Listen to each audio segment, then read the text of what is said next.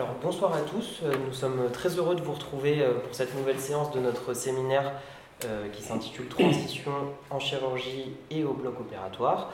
donc ce soir nous allons avec nos intervenants discuter de la fin du toucher. dans la médecine, dans la chirurgie et au bloc opératoire, on verra que ces distinctions sont importantes. Euh, comme le souligne euh, Régine Berco, qui nous avait fait euh, l'honneur d'intervenir dans une séance précédente du séminaire, les progrès de l'imagerie ont coupé court progressivement à la logique chirurgicale traditionnelle consistant à opérer pour établir ou finaliser le diagnostic, le tout participant à modifier le champ d'intervention des chirurgiens. Parallèlement, les années 80 ont marqué le début de la chirurgie mini-invasive avec le développement de la célioscopie qui consiste donc en l'introduction d'instruments chirurgicaux et de caméras miniatures au moyen de quelques petites incisions euh, ciblées. Si la célioscopie avait déjà contribué à modifier le rapport du chirurgien à ses sens, le robot chirurgical est responsable d'une véritable révolution des sens. Nous avions vu avec euh, les professeurs Morel et Gaillet au cours d'une séance précédente les conséquences de l'absence de retour de force ou les modifications de la communication verbale et non verbale lors de l'utilisation d'un robot télémanipulé, euh, type Da Vinci par exemple. La vision se substitue alors au toucher, annihilant la subjectivité tactile du chirurgien et le savoir expérientiel qui est normalement tiré de l'examen clinique. Ce soir, pour aborder la question de la fin du toucher dans la médecine, la chirurgie et au bloc opératoire, nous accueillons tout d'abord le professeur Alain Masquelet, chirurgien orthopédique, professeur émérite à Médecine Sorbonne Université, qui a notamment travaillé cette question du toucher et de la main en chirurgie, auteur par exemple d'un article intitulé La relégation du corps à corps chirurgical. À ses côtés, nous accueillons le professeur Jean-Michel Beignet, professeur émérite de philosophie à Sorbonne Université et ancien directeur du pôle de recherche intitulé Santé connectée et humain augmenté à l'Institut des sciences de la communication du CNRS, dont les travaux portent sur la philosophie des techniques et plus particulièrement sur les conséquences du transhumanisme, du post-humanisme, de l'intelligence artificielle ou encore de la robotique sur la société. Professeur, merci beaucoup d'avoir accepté notre invitation et professeur Masquelet, c'est à vous. Merci Monsieur Cormier. Tout d'abord, j'aimerais vous remercier de votre invitation, la vôtre et puis celle de votre alter ego, Monsieur Nicolas. Et puis deuxièmement, je tiens à dire que je suis très honoré de siéger à côté du professeur Beignet, dont, que je connais par l'intermédiaire de ses, de ses ouvrages. Et je voulais dire autre chose aussi, à savoir que euh, la responsabilité de ce que je vais dire repose essentiellement sur la carte blanche qui m'a été attribuée par M. Cormy. Car ce que je vais vous dire déborde assez largement le thème de cette euh, séance qui est dédiée donc, je lis le titre là, Les nouvelles technologies en chirurgie signifient-elles la fin du toucher? En effet, je vais devant vous soutenir dans cet exposé la thèse du déclin de la chirurgie. En dépit, ni plus ni moins, en dépit des avancées ou pseudo-avancées fortement médiatisées, comme la greffe des deux bras dont vous avez dû entendre parler à Lyon, l'insertion d'un cœur de porc, ou l'introduction de la technologie numérique au sein des blocs opératoires. Alors en premier lieu, je vais essayer de camper le décor et le déclin de la chirurgie dont je m'apprête à tenir la chronique est balisé par plusieurs indices qui ont émergé au tournant du siècle et qui, rétrospectivement, annonçaient la période présente. 1979, attribution du prix Nobel de médecine à Hounsfield et Cormack pour le développement de la tomographie assistée par ordinateur, ce que nous appelons à l'heure actuelle, plus trivialement, le scanner. 2001, alors une date à retenir aussi, c'est la date de l'opération Lindbergh, dont la signification a été complètement occultée par les attentats terroristes sur les Twin Towers de New York, puisque ça s'est passé en septembre également.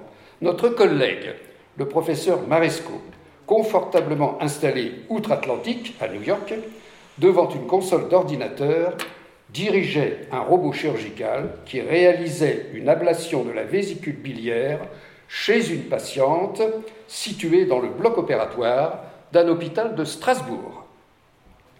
2003, attribution du prix Nobel de médecine à Lauterbourg et Mansfield pour la mise au point de l'imagerie par résonance magnétique, ce que nous appelons, à l'heure actuelle IRM.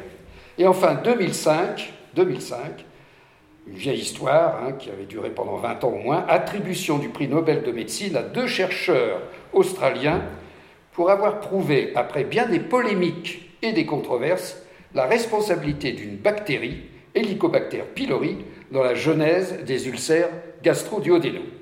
Première leçon à tirer de ces événements, le bouleversement des pratiques chirurgicales par l'introduction des blocs opératoires de la technologie numérique, vous en avez parlé, monsieur Cormy, et surtout, me semble-t-il, la réduction programmée du champ des indications chirurgicales.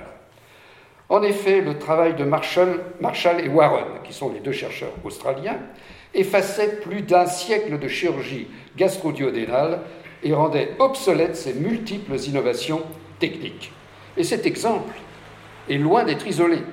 Songez par exemple à la polyarthrite rhumatoïde, qui est une maladie qui dégrade les articulations, qui dans les années 80 du siècle dernier fournissait des indications en grand nombre de prothèses, d'arthrodèse, c'est-à-dire de blocage des articulations, et de synovectamie, c'est-à-dire l'ablation de la synoviale qui est responsable des dégradations articulaires. Ce que je veux dire, en un mot, c'est que les progrès incessants de la médecine, alors par le biais notamment de l'immunologie, de la génomique et de la bioingénierie, empiètent désormais très largement sur ce qui était le territoire réservé de la chirurgie.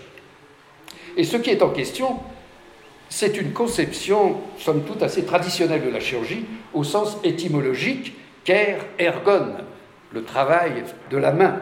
C'est donc plus globalement la perspective d'un retrait de la main, du toucher, nous y voilà, de la main, sinon d'une relégation qui affecte non seulement l'acte chirurgical, mais également la conduite de l'enquête diagnostique qui était jusqu'à une période récente du ressort de l'examen clinique. Car l'examen clinique est une affaire de sensorialité du médecin. C'était une affaire de sensorialité. Encore qu'on ne peut pas complètement parler à l'imparfait, car nous sommes dans une période de transition, et nous savons très bien que dans les périodes de transition, il y a chevauchement de diverses conceptions des choses. Alors, sensorialité du médecin qui a été diversement sollicitée dans l'approche du malade suivant les époques. L'observation a toujours été première, car elle procède originellement du sens de la vue. Elle est antérieure à tout discours. Elle a fondé la médecine dans la tradition hippocratique d'une description minutieuse de tous les symptômes, je n'ai pas dit les signes, les symptômes, c'est-à-dire ce que ressent le malade et ce qu'il présente, mais également d'une vision embrassant des lieux de vie qui influencent directement le déclenchement des troubles ou au contraire le maintien de l'équilibre. Hippocrate, à l'époque, établit une conception préphysiologique de la maladie. La sollicitation de tous les sens transparaît dans les conseils pour l'examen du malade, tirés de l'officine du médecin, et je cite, rechercher ce qui peut se voir, se toucher, s'entendre, ce qu'on peut percevoir en regardant, en touchant, en écoutant, en flairant, en goûtant et en appliquant l'intelligence, bien sûr. Alors, la béance des corps, qui a été introduite par Vézal au XVIe siècle, a autorisé au XVIIIe siècle la découverte des lésions internes par l'inspection systématique des décès douteux. Et c'est d'un croisement de regards, le regard clinique et le regard anatomopathologique, que la méthode anatomoclinique s'est construite. La méthode anatomoclinique présuppose un lien causal entre les manifestations cliniques et les changements structurels des organes. Bichat et surtout Laennec sont les principaux artisans de cette révolution du diagnostic médical qui substitue la reconnaissance des lésions par l'interprétation des signes à l'isolement d'un ensemble de symptômes. La conception ontologique de la maladie prend alors son essor, fin du XVIIIe, début du XIXe. La corrélation établie post-mortem entre la lésion anatomique et l'examen des signes sur le malade vivant consacre l'avènement de ce qu'on a appelé, et qu'on existe, qu'on appelle encore, l'avènement de la clinique.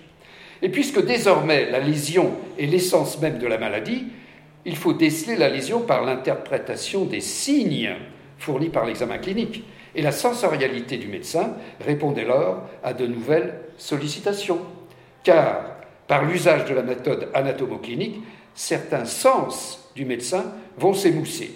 L'odorat le goût, déjà raillé en leur temps par euh, Rabelais et Molière, et si la mire des urines fournit encore de nos jours des indices parfois précieux, leur saveur, pilier de l'uromancie du Moyen Âge, est abandonnée bien évidemment. En revanche, le palper, le toucher, le tact gagnent en importance avec la méthode anatomoclinique. Le médecin a recours en particulier à la palpation, forme spécifique et orientée du toucher, organe propre à l'homme qui, selon Kant, là c'est une citation que je tire de son anthropologie d'un point de vue pragmatique, le seul sens de la perception externe immédiate est celui qui enseigne avec le plus de certitude tout en étant le plus grossier. Alors à travers l'enveloppe opaque des corps, il s'agit par un patient travail d'exploration en surface de faire affleurer ce qui gît invisible en profondeur, selon l'admirable formule de Foucault. Il s'agit d'avoir accès à une intériorité. La main clinique expérimente. Elle ne saisit rien, elle ne manie rien, elle tente précisément de parvenir à ce qui est au-delà du toucher, non pas à l'intouchable qui lui est défendu, mais à l'intangible. Et dans le silence de la communion, opéré par le geste du toucher clinique, s'établit à mon sens une coïncidence entre le signe et le symptôme. Et c'est peu de dire que le toucher clinique, dans sa dimension, je dirais, de sollicitude, tisse un lien charnel, ou tissait un lien charnel, je ne sais pas s'il ne faut pas utiliser maintenant l'imparfait, fusionnel même, et rassure le patient qui participe à son examen en guidant la main qui le palpe. Le moment magique du toucher se préparait longuement. Vous savez que avant de palper un ventre, par exemple, il fallait s'assurer que les mains n'étaient pas froides. Il ne fallait pas surgir de l'extérieur, donc on se réchauffait les mains sur un radiateur, de façon à ce que le malade n'ait pas cette contracture ou cette contraction des muscles abdominaux qui pouvait en imposer pour un signe de contracture précisément, et donc d'irritation péritonéale. Alors au XIXe siècle, l'ouïe est l'autre sens nouvellement sollicité. Et l'ouïe peut être combiné au toucher, comme dans la percussion, ou employé isolément, dans le silence total, comme dans l'auscultation médiate, popularisée par Laennec, et dont François Dagognet a montré qu'elle constituait un renouvellement épistémologique dans la mesure où le médecin pouvait faire advenir le signe en l'absence même de tout symptôme. Et déjà, on peut voir dans l'invention du stéthoscope une mise à distance du malade qui ne va pas cesser de s'amplifier jusqu'à nos jours par la multiplication des examens destinés à débusquer et à identifier la lésion.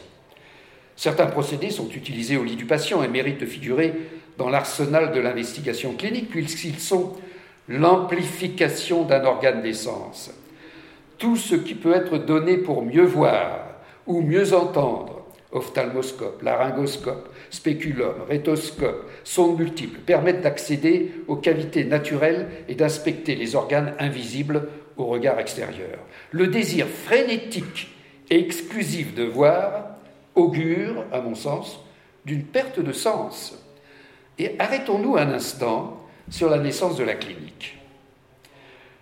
J'ai toujours trouvé étonnant que dans son ouvrage, Michel Foucault, pourtant fils de chirurgien, fasse peu de cas de l'apport des chirurgiens, dont Dessau, le maître de Bichat, dans l'élaboration de la méthode anatomoclinique.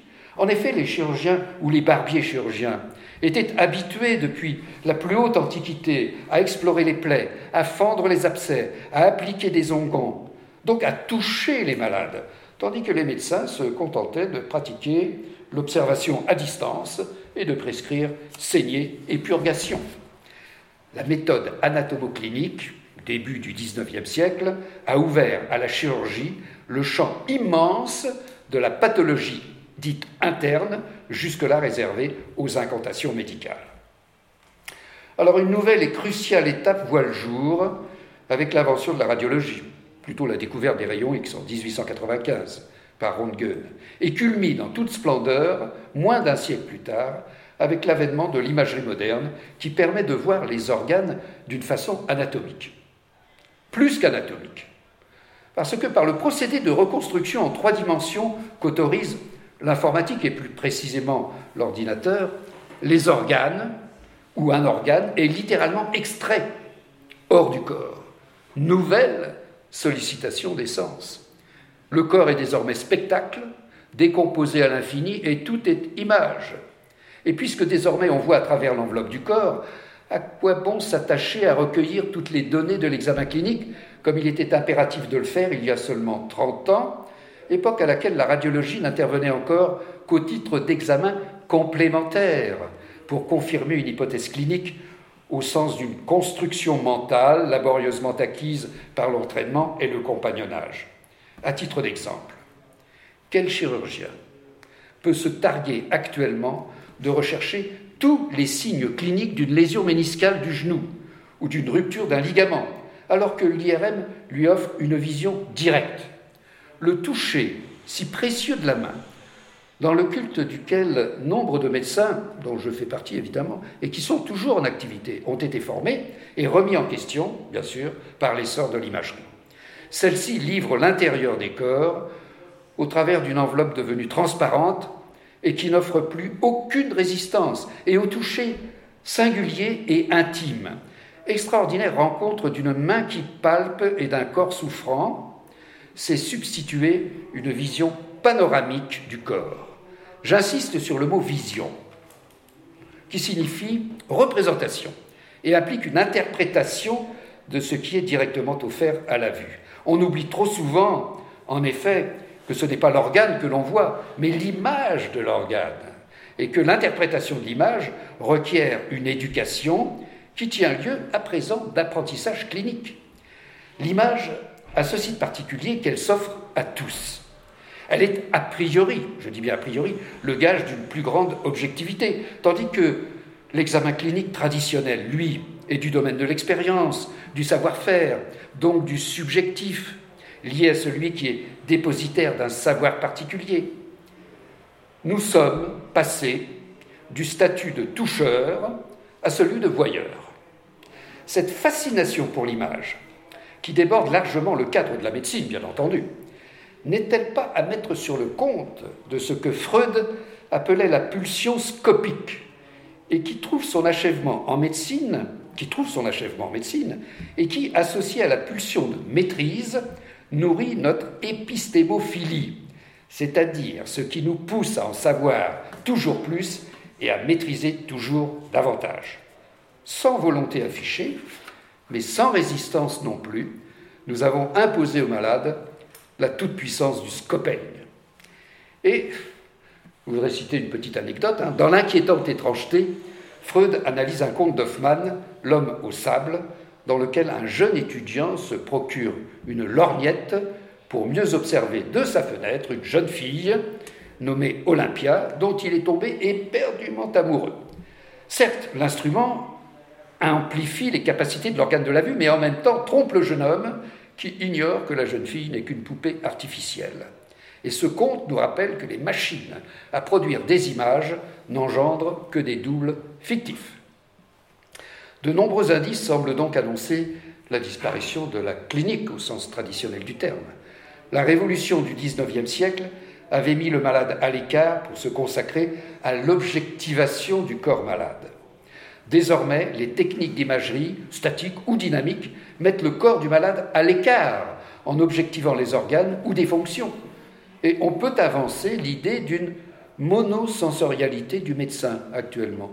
Goût, odorat, toucher, oui, sont relégués au profit de la toute-puissance du regard. L'oculocentrisme s'est substitué à l'aptique. L'aptique, c'est le sens du toucher, évidemment. Alors l'évolution de la chirurgie, ce que j'ai nommé son déclin, peut être lu comme l'histoire, me semble-t-il, d'un double reflux. Retrait de la main de l'opérateur, en même temps que s'accomplit une clôture des corps souffrants.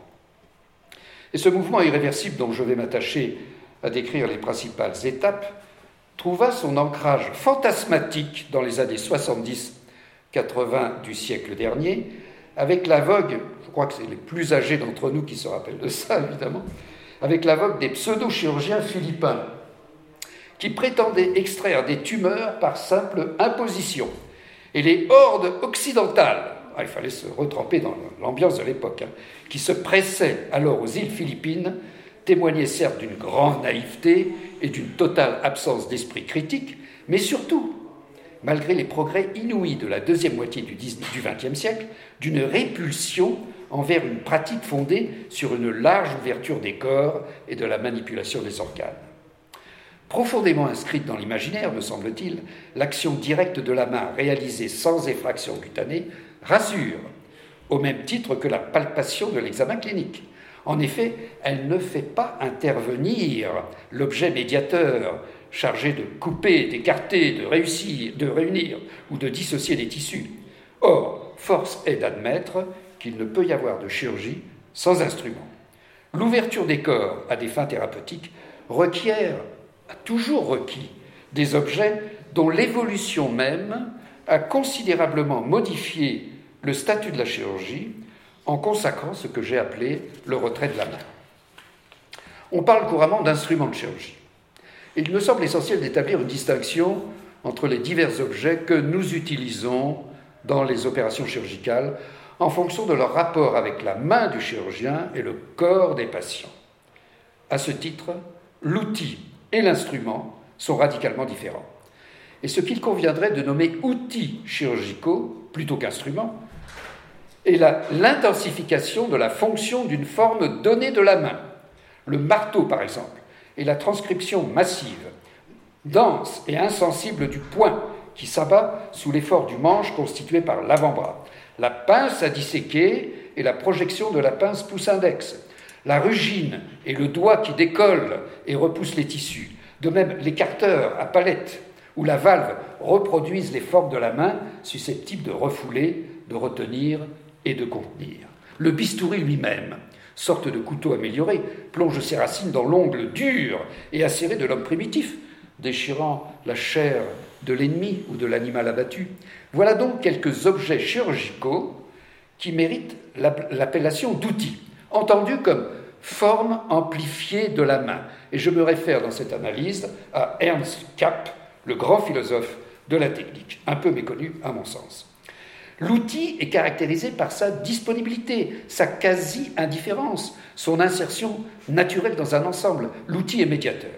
C'est lui qui établit une relation de connivence entre l'opérateur chirurgien et le corps du patient, en ce sens qu'à travers l'outil, l'opérateur éprouve la résistance et la consistance des tissus. Avant l'émergence d'une nouvelle forme, l'outil est à la disposition de l'opérateur. Et à travers la main qui s'adapte à la forme de l'outil, s'établit une relation d'équivalence le temps d'une action. L'opérateur est l'outil, et l'outil est l'opérateur. C'est dire que l'opérateur chirurgical, comme l'artisan, doit prendre soin de l'outil, l'inspecter et le respecter. L'outil véritable est personnel, parfaitement adapté à l'opérateur et au but poursuivi. Il ne saurait exister de production industrielle des outils. Mais ce qui fait la grandeur d'outil, c'est-à-dire son étroite dépendance vis-à-vis -vis de l'opérateur, est aussi sa faiblesse. Car l'outil, qui est en quelque sorte l'esclave musclé de la main, est caractérisé par un vide théorique total. La théorie est en effet la distance incommensurable qui sépare l'outil de l'instrument. Alors que la fonction de l'outil dérive directement d'une fonction de la main, l'instrument lui a un but précis, une finalité inscrite dans un savoir. L'instrument présuppose des connaissances en amont de sa fabrication. Un instrument donné est une incarnation hic et nunc d'une théorie. Par exemple, les lunettes grossissantes, utilisées en chirurgie bien qu'étant une amplification d'un appareil sensoriel, l'œil, ce qui répond à la définition partielle d'un outil, sont un instrument, en ceci qu'elles impliquent la théorie physique de l'optique. Il, il, ne viendrait à l'idée de personne de qualifier les lunettes d'outils, sans doute en raison de la complexité du montage. Et à ce stade, il est temps, me semble-t-il, d'introduire une distinction fondamentale dans la manipulation d'un outil et d'un instrument. On fait usage d'un outil, mais on utilise un instrument. La main s'adapte à l'outil et remplit la fonction à travers l'outil, tandis qu'elle dirige l'instrument, qui lui accomplit une fonction donnée.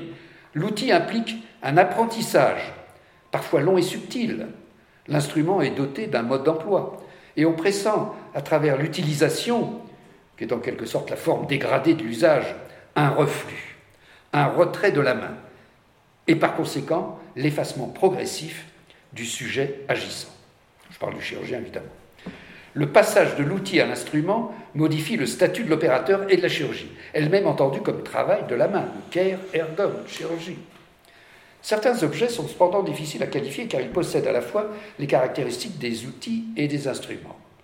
Par exemple, le dermatome manuel. Alors, un dermatome, c'est un instrument, une espèce de rasoir assez sophistiqué, qui est tenu par un manche et qui sert à prélever des greffes de peau mince pour pouvoir appliquer, par exemple, sur des brûlures. Eh bien, le dermatome manuel, par exemple, est un outil, dans la mesure où il implique un apprentissage et un rapport au tissu, en dehors du réglage précis de la hauteur de la lame, l'épaisseur du greffon prélevé dépend largement de la pression exercée par l'opérateur, de l'inclinaison de la lame et de la vitesse d'exécution. Mais le dermatome a une fonction précise, établie d'après un savoir théorique, portant sur la cicatrisation de la peau et l'application de greffes. Le dermatome est donc dépositaire d'un savoir théorique. Ce n'est pas un outil, c'est un instrument. L'exemple du dermatome permet d'affiner l'analyse en cherchant à caractériser le dermatome électrique. Vous savez, il y a des dermatomes euh, qui sont comme des machines à tondre le gazon, là, qu'on promène sur la peau et qui permettent de prélever des euh, greffes de peau.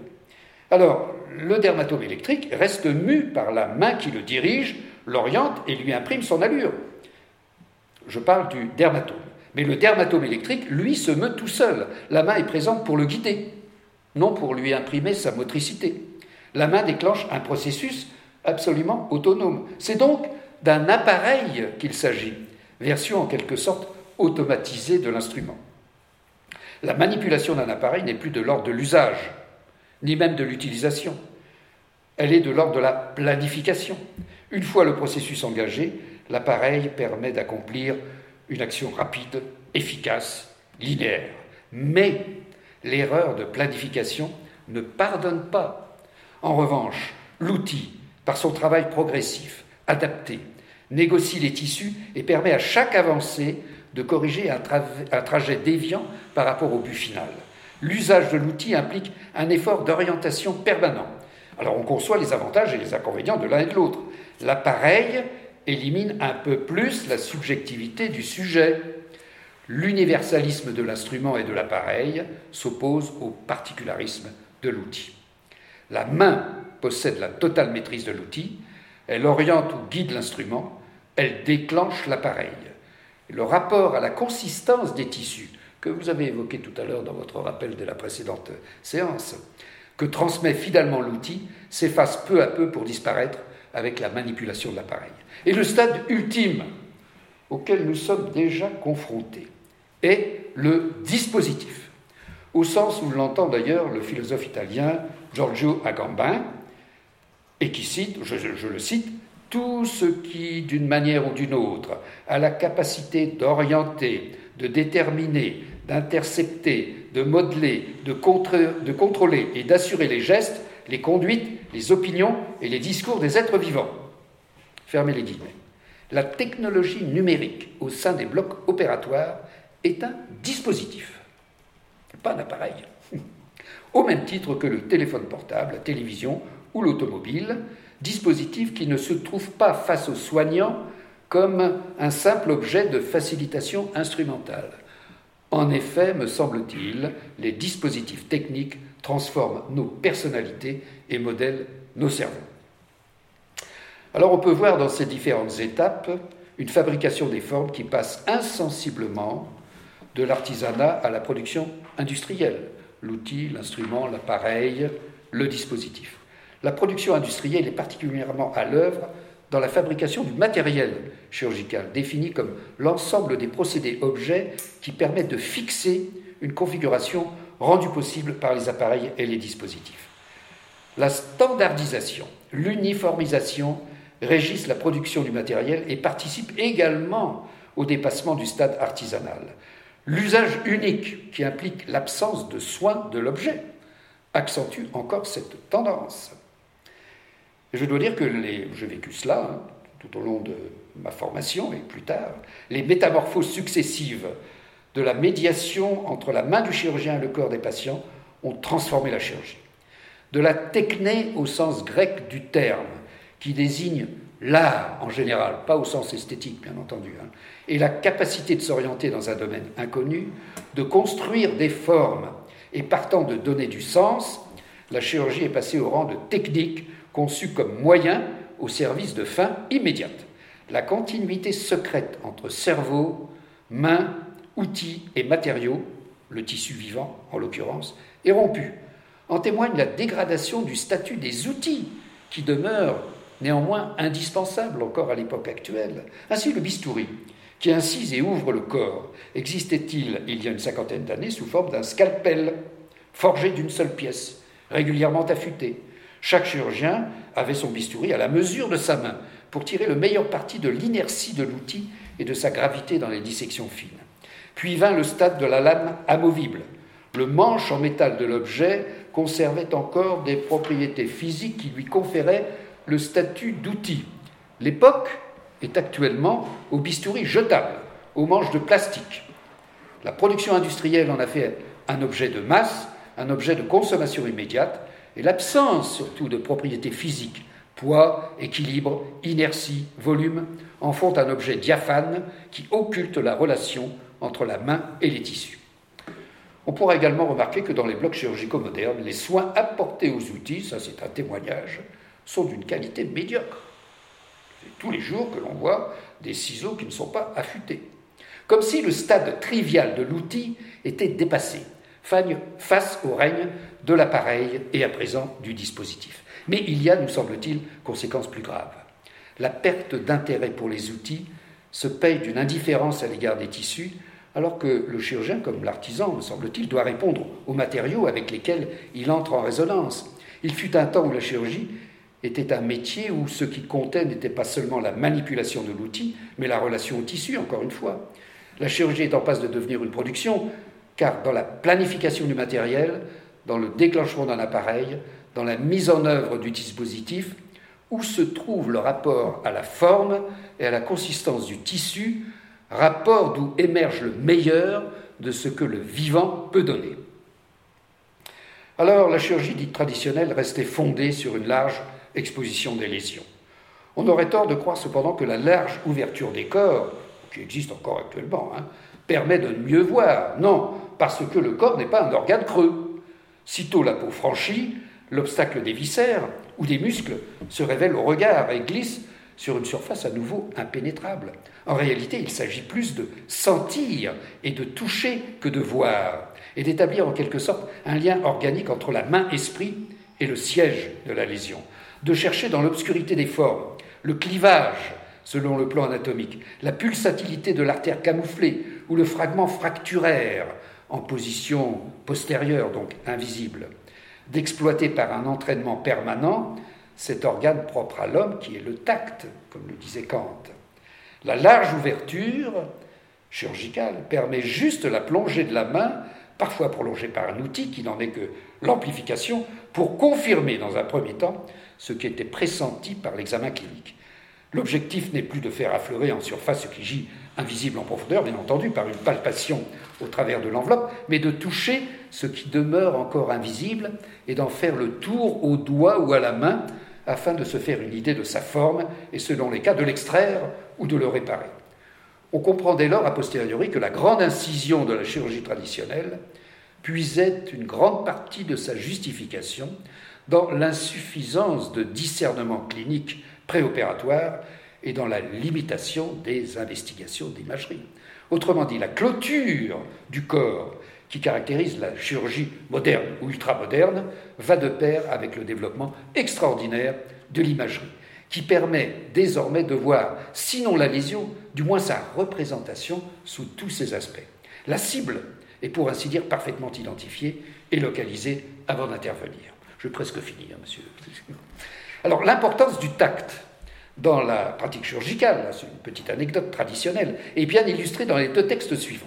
Le premier, écrit par Ambroise Paré, relate le traitement d'une fracture ouverte de jambe dont l'illustre chirurgien avait été victime à l'âge de 56 ans. Fracture ouverte. Hein Et il enjoint dans ses mémoires à son ami Richard Hubert, chirurgien ordinaire de Roi, de procéder comme s'il était un blessé anonyme entre guillemets, je l'admonestais de tirer fort sur le pied en figure droite, et que si la plaie n'était pas suffisante, le l'agrandir avec un rasoir pour permettre, pour remettre plus aisément les os en leur position naturelle, et qu'il rechercha diligemment la plaie avec les doigts plutôt qu'avec un instrument, car le sentiment du tact est plus certain que nul, autre instrument, pour ôter les fragments et les pièces des os qui pouvaient être séparées du tout.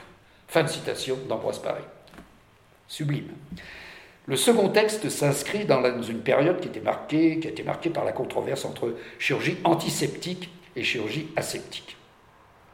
Il est certain que la généralisation de l'asepsie opératoire, à partir des travaux de Pasteur, a fortement contribué déjà à la mise à distance de la main des chirurgiens, parce que le tact cessait d'être immédiat dès l'introduction des gants de caoutchouc par Alstedt aux USA en 1889 et Chaput en France en 1901. Mais dans son traité de chirurgie de guerre, paru en 1888, Henri Delorme écrit, qui était un chirurgien militaire, je cite, juste avant la guerre de 14 bien sûr, de tous les instruments explorateurs des plaies, le doigt est le plus sûr. Il révèle au chirurgien la présence d'une tumeur, d'un corps solide, dans un lieu où il n'existe pas normalement. L'éducation du doigt peut rendre le toucher assez parfait pour permettre de reconnaître non seulement l'espèce du corps rencontré, projectile, fragment osseux, mais même sa nature, fer, plomb. Les auteurs recommandent de se servir de l'index, dont la sensibilité est plus développée que celle des autres doigts. Et ça, ça s'explique par la physiologie, parce que c'est celui qui a une sensibilité spécifique due au nerf médian. Ça, c'est un aparté. Alors, on est en droit de penser que la révolution chirurgicale est liée à la révolution de l'imagerie, bien sûr, puisque désormais on voit avant d'ouvrir que de toute façon, l'objectif de l'ouverture n'était que de toucher et d'agir sur ce qui restait en partie invisible, quel intérêt à poursuivre cette invasion des corps dont il faut bien le reconnaître, on payait un certain prix, et c'est pas sûr encore, au terme de douleurs, d'infections et de séquelles cicatricielles. Parce que parallèlement à l'introduction des méthodes actuelles, mini-invasives disons, la chirurgie traditionnelle a fait aussi de gros progrès, ne serait-ce que par la reconnaissance des nerfs sensitifs, enfin, etc. Et je dois dire qu'on peut faire maintenant de grandes incisions sans qu'il y ait euh, des douleurs ou des séquelles importantes. Alors de là est née la notion de chirurgie mini-invasive, en réaction à ce qu'il faut considérer comme une intrusion violente dans le corps humain. Introduite par une courte incision cutanée, la caméra de la chirurgie vidéo assistée permet de voir l'intérieur en s'insinuant à travers les organes et en jouant des effets de zooming et de panoramique. Mais le chirurgien regarde désormais l'écran. L'opération se fait par l'intermédiaire de longs instruments mis en place par une autre mini-incision. J'insiste sur le mot instrument. L'objet utilisé est conçu pour une fonction qui lui est propre. Au toucher direct de la main, c'est substituer la palpation médiate par l'instrument. La vision est le seul sens, désormais, qui relie l'opérateur au patient, ou plus précisément à la représentation en deux ou trois dimensions qui s'affichent sur l'écran. Voilà bien en définitive ce qui constitue la révolution chirurgicale des 20 dernières années, qui est une révolution des sens. Au tact, au toucher, c'est substituer la vision. Le tact, ressort intime et ultime de la relation du chirurgien au corps du patient, ne pouvait être partagé. Il s'acquérait au terme d'un long parcours d'expérience solitaire, tout en intuition non quantifiable. La vision, elle, s'offre à tous dans une objectivité qui efface un peu plus le sujet. Là où la réalisation d'un geste imposait de prendre des repères par le tact et la représentation mentale d'une région anatomique, le couplage d'un amplificateur de brillance et d'un ordinateur garantit désormais un positionnement automatique qui ne dépend pas de l'opérateur. La navigation, puisque tel est son nom, délivre une cartographie prédestinée du corps à laquelle le chirurgien n'a plus la redoutable tâche de s'orienter, tout comme le randonneur se fie à présent au Global Positioning System, le GPS. Le retrait de la main et donc du sujet s'achève en toute splendeur lorsqu'on franchit la dernière étape pour aboutir à la téléchirurgie, l'expérience de Maresco, rendue possible par la robotisation assistée par un ordinateur. Le robot chirurgien, mis en œuvre notamment en chirurgie cardiaque et en chirurgie viscérale, est en passe de réaliser le rêve de la pensée calculante. à savoir l'éradication totale de la subjectivité ressentie comme incertitude de la prise de décision et du résultat de l'action. La mécanisation de l'acte opératoire a un effet rassurant sur la foule des patients potentiels. Elle constitue l'un des piliers de l'idéologie sécuritaire, celui de la technologie toute puissante, prétudement investie du risque zéro. Le chirurgien traditionnel, armé de son bistouri et de sa pince disséquée, ses outils, apparaît déjà comme une créature préhistorique, hésitante et malhabile face à l'univers des circuits qui envahissent les blocs opératoires. Et la chronique de la mort annoncée de la chirurgie se traduit dans la nouvelle sémantique actuellement en vogue chez les décideurs médico-administratifs. Car en matière d'organisation, on ne parle déjà plus de secteur médical, de secteur hospitalier médical et de secteur hospitalier chirurgical. Distinction qui a structuré l'activité soignante pendant des siècles. On sépare à présent les pratiques interventionnelles et les pratiques non interventionnelles. Tout est dit dans cette laconique formule. Je vous remercie. Merci beaucoup. Merci pour euh, cet exposé très riche, très intéressant et plein d'humour. Euh, professeur Beignet, je vous en prie. Écoutez, je commencerai par dire que j'ai trouvé l'exposé de M. Basquelier absolument remarquable. Merci. Remarquable. Parce que ça me flatte. non, non, mais je suis parce que c'est la première fois sans doute que j'entends euh, avec autant de, de, talent euh, articuler la dimension historique, diachronique, avec euh, la, description de, l'ici maintenant, aujourd'hui.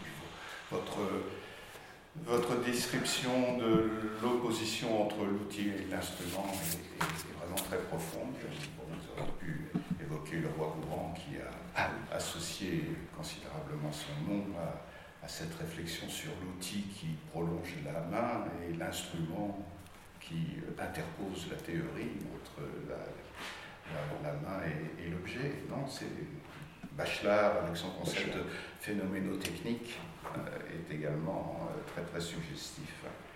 Et puis le tact, j'ai beaucoup aimé vous entendre parler du tact chez Ambroise Paré. Moi, je songeais à un autre grand, immense philosophe, euh, autre que Kant, qui a utilisé la notion de tact, c'est Schopenhauer mhm. et Goethe, s'inspirant de Goethe et euh, posant la question éthique fondamentale de savoir comment construire la bonne distance entre les individus. Et le tact désigne justement cette bonne distance, cette accommodation euh, qu'on peut, opérer euh, dans l'espace intersubjectif.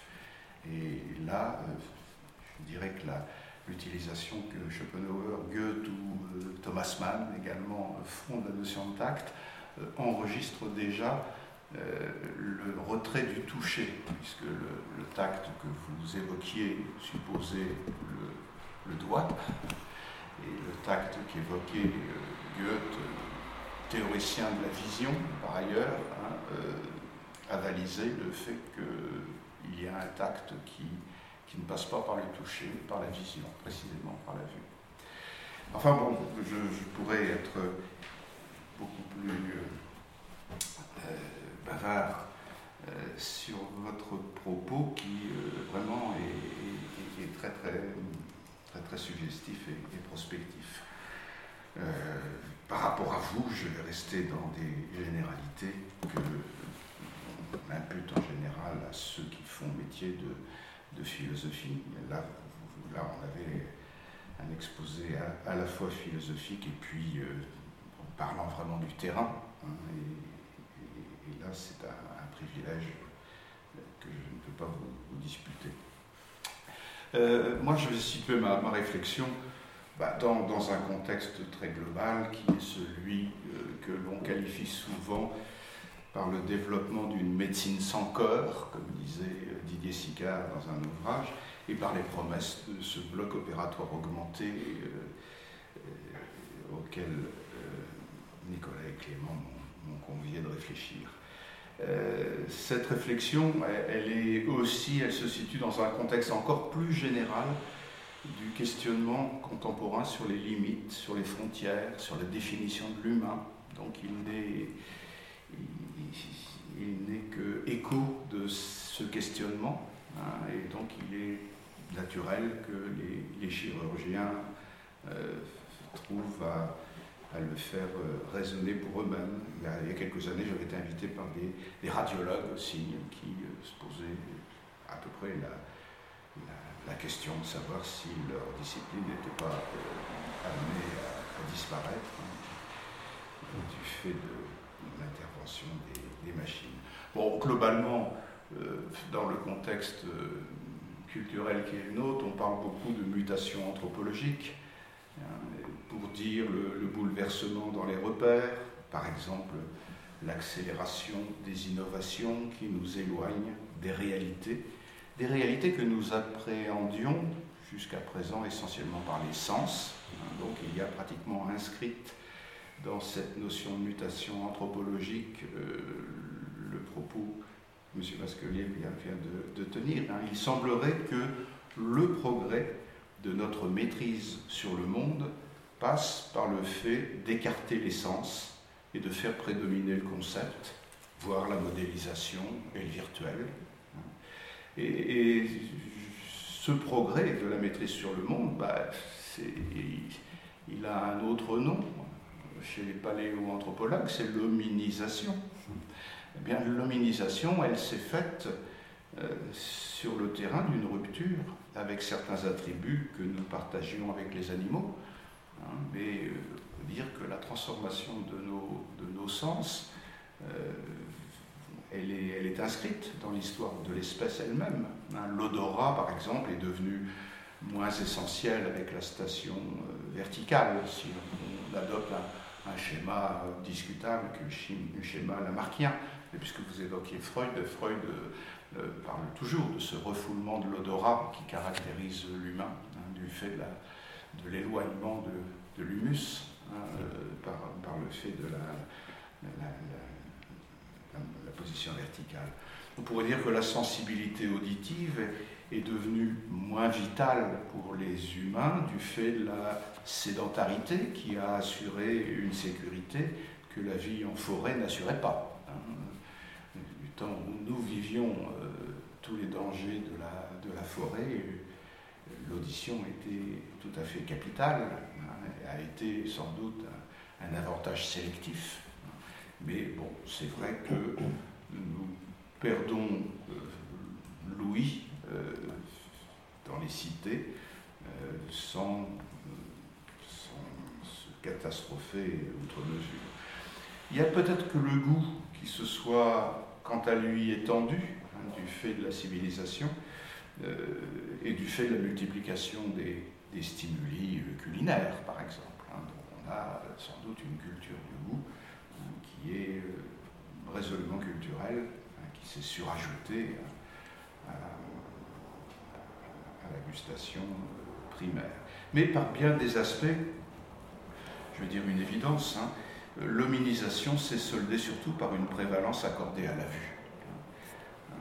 L'organe de la spéculation, et cette vue qui a sans doute secondarisé le toucher, comme vous l'avez bien expliqué, Hein, c'est vrai que le, toucher a été longtemps réputé comme le, sens le plus fondamental. Hein, c'est le toucher que commence par solliciter le nourrisson hein, pour investiguer son, environnement et, exercer euh, les premiers rudiments d'une intersubjectivité. Et vous avez cité Kant, qui, le, dit très bien, effectivement. le, toucher, c'est le, sens le plus immédiat, qui donne quelque chose comme une certitude positive, mais frustre, évidemment. Euh, l'anthropologie, l'éthéologie ont consacré de nombreux travaux à ce qu'un chirurgien du système nerveux de, Toulouse, le professeur Guy Lassalle, avait nommé l'ouvrage des sens. C'est un ouvrage qui est un, livre qui est tout à fait intéressant. Hein, et de, de ces travaux de ce chirurgien, on retient souvent l'idée que nos sens sont insuffisants pour nous rendre maîtres de la réalité. Il le dit de la manière suivante. Hein. Nous touchons les choses et les êtres qui nous entourent, ils nous paraissent solides, et pourtant nous savons qu'ils sont faits de corpuscules porteurs d'énergie qui s'agitent dans un immense vide. Hein, plus la spéculation, le théorème hein, euh, se, se, développe, et plus finalement nous sommes amenés à nous désabuser euh, de ce sens du toucher euh, qui nous a accordé au départ une certitude sensible, une certitude sensible qui donc doit rendre des points à la certitude théorique. Euh, la conclusion euh, qu'on tire souvent de ce genre d'observation bah, revient à considérer la pensée comme pouvant et même devant rectifier et supplanter les sens. C'est toute la, problématique de Bachelard. La formation de l'esprit scientifique passe par la rupture avec euh, non seulement l'opinion, mais avec la sensorialité première c'est tout un, tout un programme chez Bachelard, cette, cette épistémologie, euh, oui, génétique, parce que l'expression est plutôt valable pour Piaget, mais Piaget dirait également la même chose. Hein. Donc on aura compris que l'abandon du toucher puisse ne pas apparaître comme une catastrophe, hein, puisqu'elle est inscrite pratiquement dans, dans l'histoire de l'évolution de l'espèce. Hein, alors, dans la pratique médicale, ben, oui, euh, euh, ça peut nous paraître déconcertant, pratique chirurgicale encore plus, mais peut-être faut-il y voir l'indice de cette scientificité qui, euh, qui est une exigence légitime du, corps médical. Hein. C'est vrai qu'on dit quand même quelque chose de fondé lorsqu'on dit qu'on est passé d'une médecine art à une médecine science. Donc, dans ce contexte, rien d'étonnant à ce que le toucher euh, doit être euh, abandonné. J'ai récemment eu à examiner la, dématérialisation à laquelle nous assistons avec les, les progrès technologiques. Et je me suis aventuré à dire, c'était devant le, public de la Ligue des de l'homme, euh, je me suis aventuré à dire que l'humanité se caractérisait sans doute fondamentalement par cette propension à en finir avec la matière, à en finir avec la matière et par voie de conséquence euh, à, dévaloriser le, toucher. Je ne reviendrai pas sur ces considérations, mais euh, l'obsession d'en finir avec la matière est, constante dans la culture philosophico-humaniste de l'Occident, et elle est inscrite même dans l'évolution des savoirs. Prenez la science physique. La science physique a d'abord été la science du solide, elle est devenue la science de l'énergie, avec la thermodynamique notamment, et elle est aujourd'hui la science de l'information. Hein. On voit bien ces, étapes de la dématérialisation euh, qui euh, scandent le, progrès des savoirs. La matière, qu'est-ce que c'est? C'est ce qui délimite spatio-temporellement les objets, c'est ce qui définit les identités les unes par rapport aux autres. La matière, c'est ce qui freine les mouvements, c'est ce qui départage les espaces. Bon, avec la microphysique, avec les nanosciences, avec la biologie de synthèse, eh bien, la matière est comme dissoute. Et on est amené à découvrir même euh, une indistinction entre la vie et l'inanimé, à l'échelle du 1 milliardième de mètre où travaillent les, nanotechnologies. Euh, un de mes jeunes collègues, Xavier Guchet, a écrit une philosophie des nanotechnologies euh, dans laquelle il dit ceci nous ne nous libérons pas de la matière, nous nous enfonçons en elle toujours plus loin, nous nous couplons à la matière et à ses processus à des échelles inaccessibles jusqu'à tout récemment. Nous pouvons manipuler des molécules, des atomes, un un. Nous pouvons même provoquer et observer le transfert d'un électron unique à travers une molécule unique. Bon, donc il ne s'agit pas à proprement parler d'une élimination de la matière, mais bien de cette espèce d'invasion hein, qui, euh, euh, qui, qui, se solde par, euh, par une perte de, repères, par une désidentification des objets. Hein, et qui alimente hein, ce discours de la fluidification auquel on, associe très fréquemment les, technologies contemporaines. Aujourd'hui, du point de vue des, représentations mentales, en tout cas qu'on peut s'en faire, affronter la matière, s'enfoncer dans le corps, l'expression s'enfoncer dans la matière, c'est consentir à un monde liquide où tout circule sans résistance, où l'enfermement dans une identité n'est plus permis, où la vitesse devient illimitée, où l'ubiquité devient une réalité, bref, où la liberté est réalisée. Alors là, évidemment, je, tiens un propos euh, euh, trivial, euh, font quelquefois les, sociologues, hein, qui parlent de cette espèce d'avènement de la liquidité comme valeur dominante dans, chez nos contemporains. Donc c'est le monde technologisé hein, qui se donne pour objectif le multivers ou le métavers, comme on, dit aujourd'hui, hein, écosystème illimité et immersif, monde de la transparence, où les échanges se font de manière immédiate, où le partage intérieur-extérieur, privé-public devient obsolète, où les oppositions de genre sont dépassées, où tout devient possible, fût-ce sur le mode virtuel appelé à remplacer le réel. Bon, c'est euh, la description euh, de plus en plus fréquente de notre environnement. Alors, dans ce contexte, la, prévalence de la vue sur les autres sens est évidemment le, symptôme de cette obsession euh, dématérialisante. Hein, c'est intéressant pour un, philosophe euh, ou un historien de la philosophie hein, de, constater qu'il y a quelque chose qui consonne avec ce que la métaphysique décrit depuis toujours. Hein, euh, Heidegger, par exemple, considérait que la métaphysique avait, avec Platon, avec l'eidos, l'essence, euh, avait fait prévaloir la vue durablement comme accès à ce aurait dû être l'être, mais Heidegger disait non, la métaphysique passe à côté de l'être, la véritable question de l'être ne se donne pas dans le voir, hein, elle requiert l'écoute, disait-il. La réhabilitation de l'audition chez Heidegger qui pouvait servir la cause de la, de la philosophie ou de la pensée en tout cas.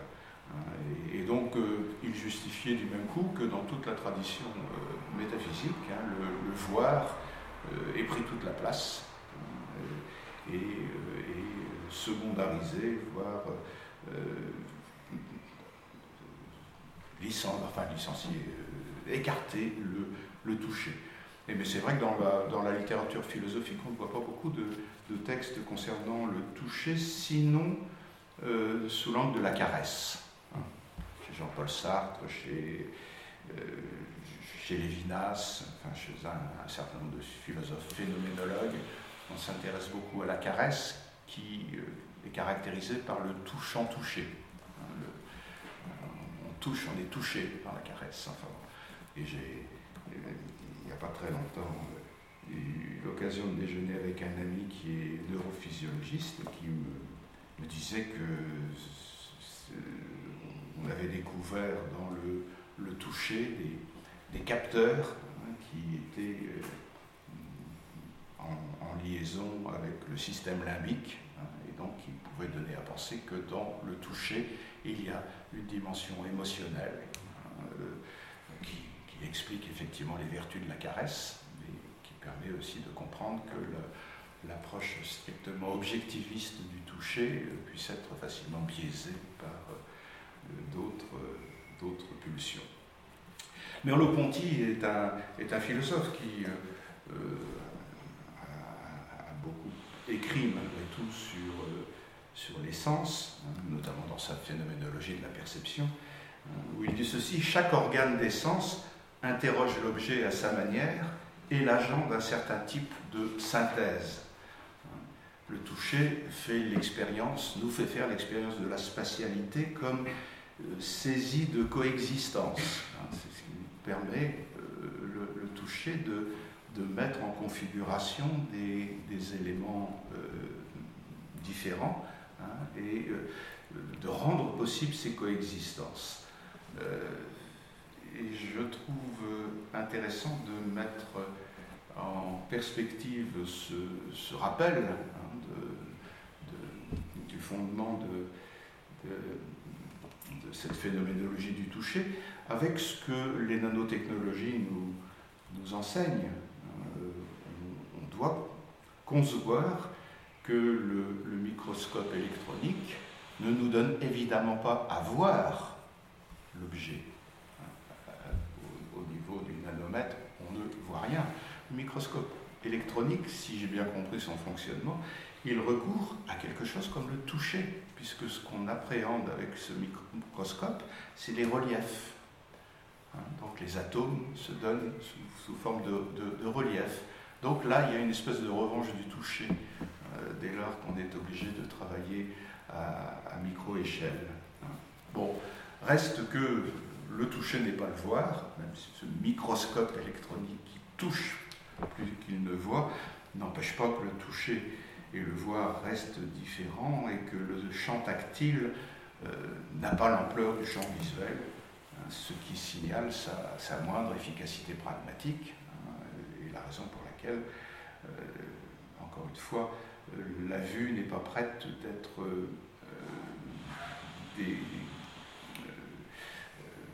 déboulonnée hein, dans, son, rôle directeur cette pulsion épistémophilique que vous évoquiez euh, chez Freud et qui est effectivement associée chez Freud au, voir. Avec la vue, on sait, hein, d'où la formule peut-être de résistance au, scepticisme, ne croire que ce que l'on voit. Hein. donc avec la vue, on sait, son privilège épistémique est incontestable. Avec le toucher, on devine. Hein. le tâtonnement est aléatoire. Donc en quelque sorte, la vision traditionnellement euh, considérée euh, confère la certitude, alors que le toucher appelle la conjecture. Et, l'art médical, qui se situait euh, dans l'ordre de la conjecture, trouvait effectivement son, dire son instrument, ou en tout cas son, son adjuvant euh, avec le toucher. Euh, vous l'avez rappelé, donc je ne vais pas euh, beaucoup commenter, mais l'arme médicale s'est longtemps mise sous le signe de la palpation. je cite Gadamer, un philosophe important pour comprendre certains problèmes liés à la philosophie de la santé. Il a écrit d'ailleurs un ouvrage qui s'appelle Philosophie de la santé. Et il disait ceci, on attend du médecin qu'il traite, qu'il traite son patient. Et traiter, behandel, signifie palparer, c'est-à-dire palper avec la main, hand, palpa. Palper prudemment et délicatement le corps du malade afin de repérer les tensions et les contractures qui soit confirmeront, soit infirmeront la localisation subjective indiquée par le patient et ce que l'on appelle douleur. Hein, ce, texte est, très précis, très, très clair pour, accréditer euh, la palpation comme euh, le, moyen euh, déployé par l'art médical. Cet art médical qui appartenait à celui qui savait sentir les choses, qui avait appris à penser avec la main. Hein, mais n'était-ce pas aussi l'apanage du chirurgien de toujours, hein, dont le nom, vous l'avez rappelé, dit lui-même, le, le, hein, la main et le faire de la main, puisque c'est ça que ça signifie. Hein, et j'ai relu pour préparer cette petite intervention euh, le, fameux discours de Paul Valéry hein, de, 1938, hein, où il fait l'éloge de la main, cet organe du possible. il s'adresse là à des, chirurgiens et le texte est absolument remarquable. Euh, il remarque d'ailleurs qu'il n'y a pas beaucoup d'éloges de la main, et c'est un peu injuste hein, dans, la, culture euh, occidentale. Il n'y a pas beaucoup de. Bon, à part euh, Faucillon, hein, euh, qui d'un point de vue esthétique a écrit écrit un éloge de la main, il n'y a pas, pas grand-chose. Bon, donc il n'est pas, entendons-nous bien, euh, question pour moi de, tomber dans le nostalgisme et dans le c'était mieux avant. Hein. je décris une, situation euh, en l'abordant par le biais de ce destin du toucher. Euh, il n'est donc pas question d'invalider la médecine technologisée, la médecine connectée, avec ses quatre P, hein, prédictive, personnalisée, préventive, participative, hein, le slogan de la, de la, de la médecine portée aujourd'hui notamment par les transhumanistes. Mais il faut reconnaître que cette médecine illustre parfaitement cette mutation anthropologique que j'ai évoquée en commençant. Hein, le, robot d'A euh, figure aujourd'hui le héros hein, qui est venu à bout de l'artisan qui était le chirurgien. Euh, avec le robot, j'ai eu l'occasion de le manipuler avec Guy Valenciennes qui me l'avait présenté il n'y a pas très longtemps. Hein, donc euh, la main n'est plus, n'est plus requise seulement pour actionner les, commandes. Hein. Et d'ailleurs, euh, assez symboliquement, la, la vue aussi est, requise pour actionner les commandes, puisqu'il faut que le, le, regard du chirurgien euh, soit apposé sur le, le casque visioscopique hein, pour que euh, les, griffes du robot puissent être actionnées. S'il s'éloigne, c'est-à-dire s'il coupe euh, son organe de la vision de la machine, les, griffes s'arrêtent immédiatement. C'est une sécurité, hein, bien entendu, mais c'est intéressant de voir que, euh, encore une fois, presque symboliquement, la, vue reste décisive dans un instrument qui a supprimé la main. Le toucher a donc rendu tous les points de vue un peu comme... Il y, a une, métaphore qui me vient là, c'est une petite incise, mais ce qu'on décrit avec le, le, retrait du toucher euh, de, la médecine et peut-être de la chirurgie euh, connote quelque chose comme d'un peu violent, mais d'une violence un peu particulière que je mets en parallèle avec la guerre.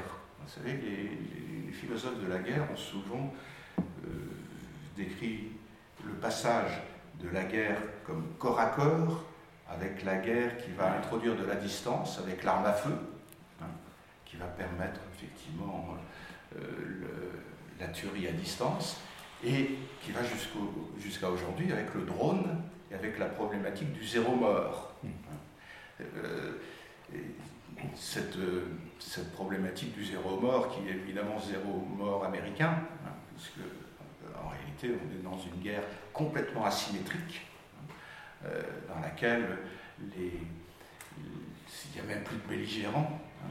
Il y a euh, l'armée américaine et puis euh, il y a les insurgés, comme on les appelle, hein, qui reçoivent les frappes chirurgicales depuis, commanditées depuis les, États-Unis, enfin de toute façon à, distance. C'est une guerre terriblement, terriblement violente qui euh, donc euh, est permise précisément par euh, la mise à distance, paradoxalement.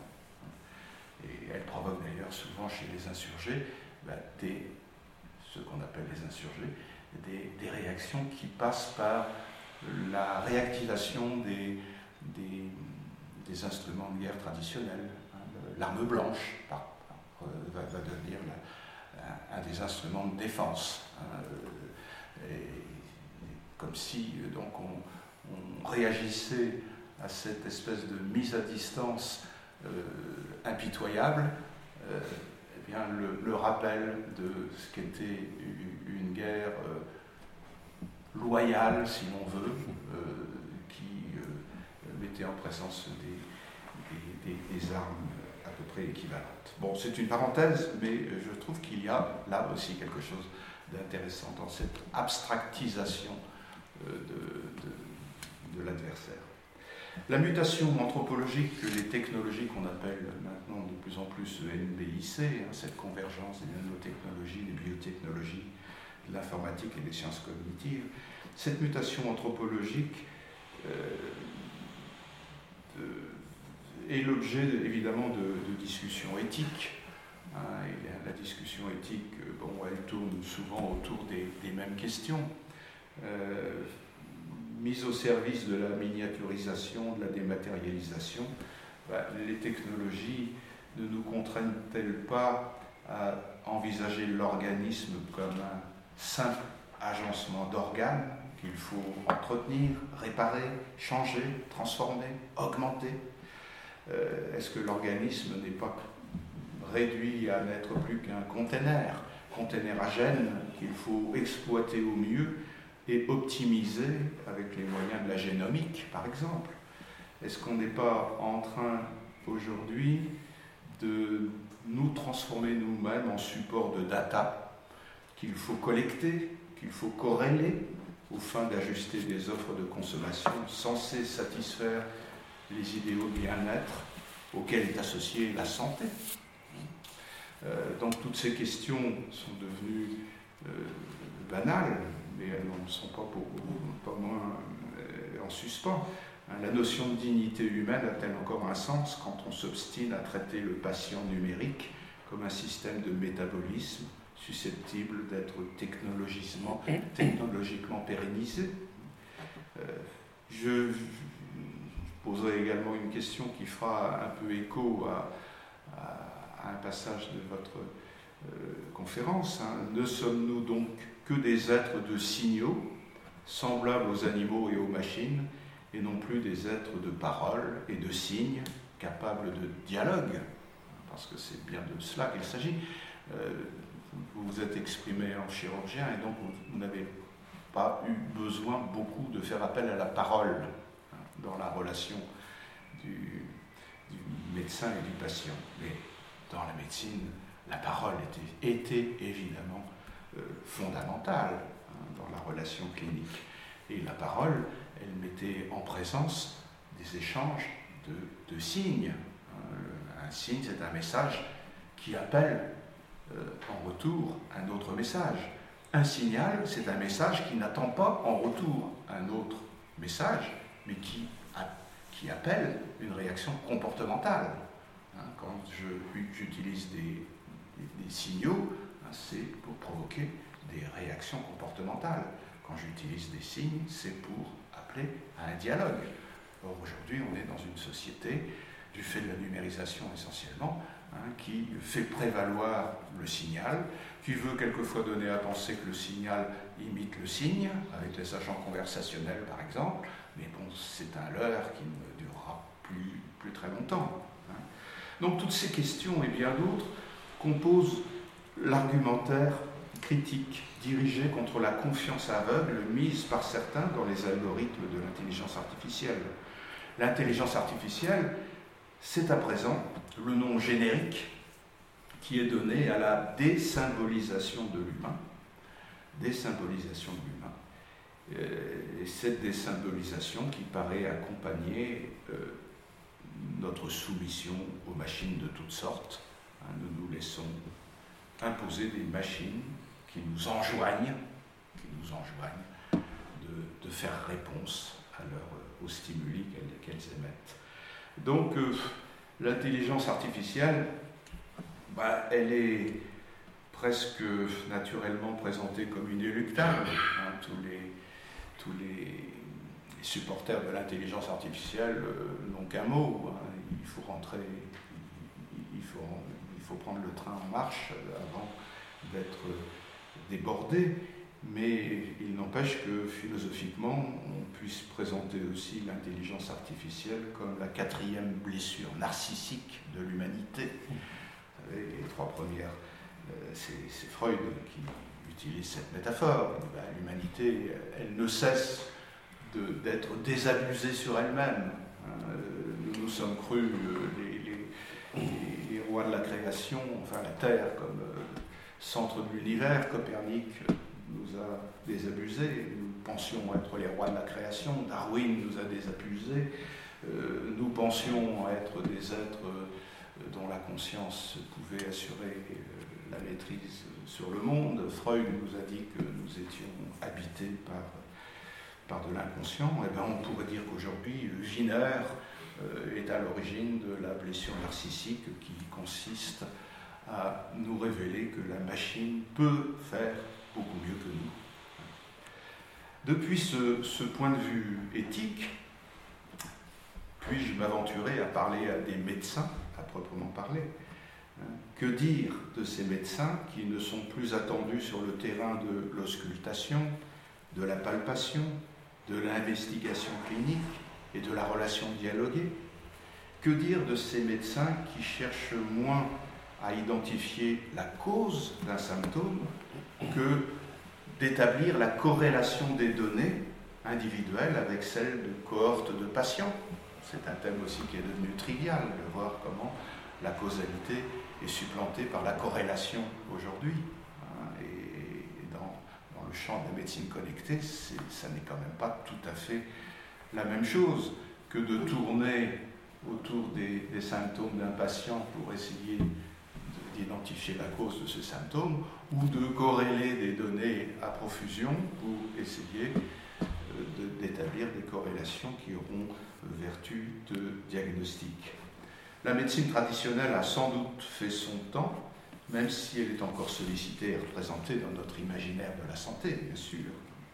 Mais sa disparition annoncée, et là je vous rejoins, est, est souvent identifiée dans le fait que l'imagerie que les radiologues produisent et exploitent dispense de plus en plus le médecin d'avoir à parler avec son patient.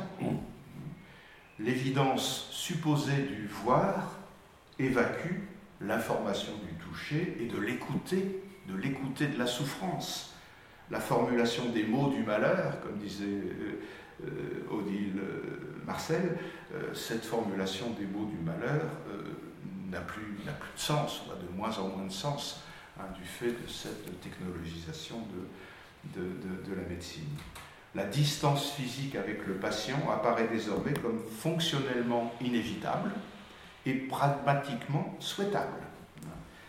Euh, je, travaille dans, une équipe du, CNRS avec des pneumologues euh, qui sont impliqués dans l'apnée du sommeil hein, et euh, je suis absolument sidéré de, voir combien on illustre dans ce champ-là euh, les bénéfices de la, distance physique. Hein.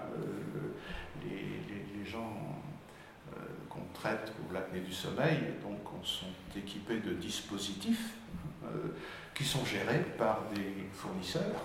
Hein. et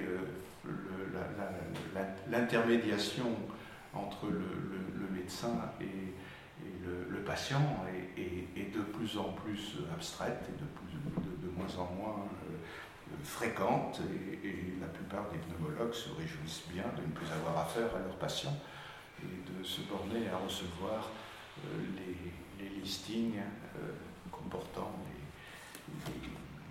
les, résultats d'enregistrement mécanique du sommeil. La relation dialoguée avec le patient n'est plus perçue comme nécessaire et ne saurait plus influer même sur l'observation destinée au diagnostic.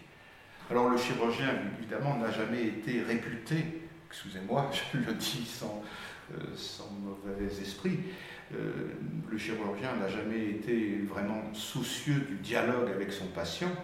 Euh, et peut-être que de, ce point de vue-là, ce reflux euh, de la parole euh, dans la relation clinique le concerne moins. Mais les gens ont encore de la peine à, reconnaître que l'imagerie est une ressource autant pour le diagnostic que pour le processus thérapeutique lui-même.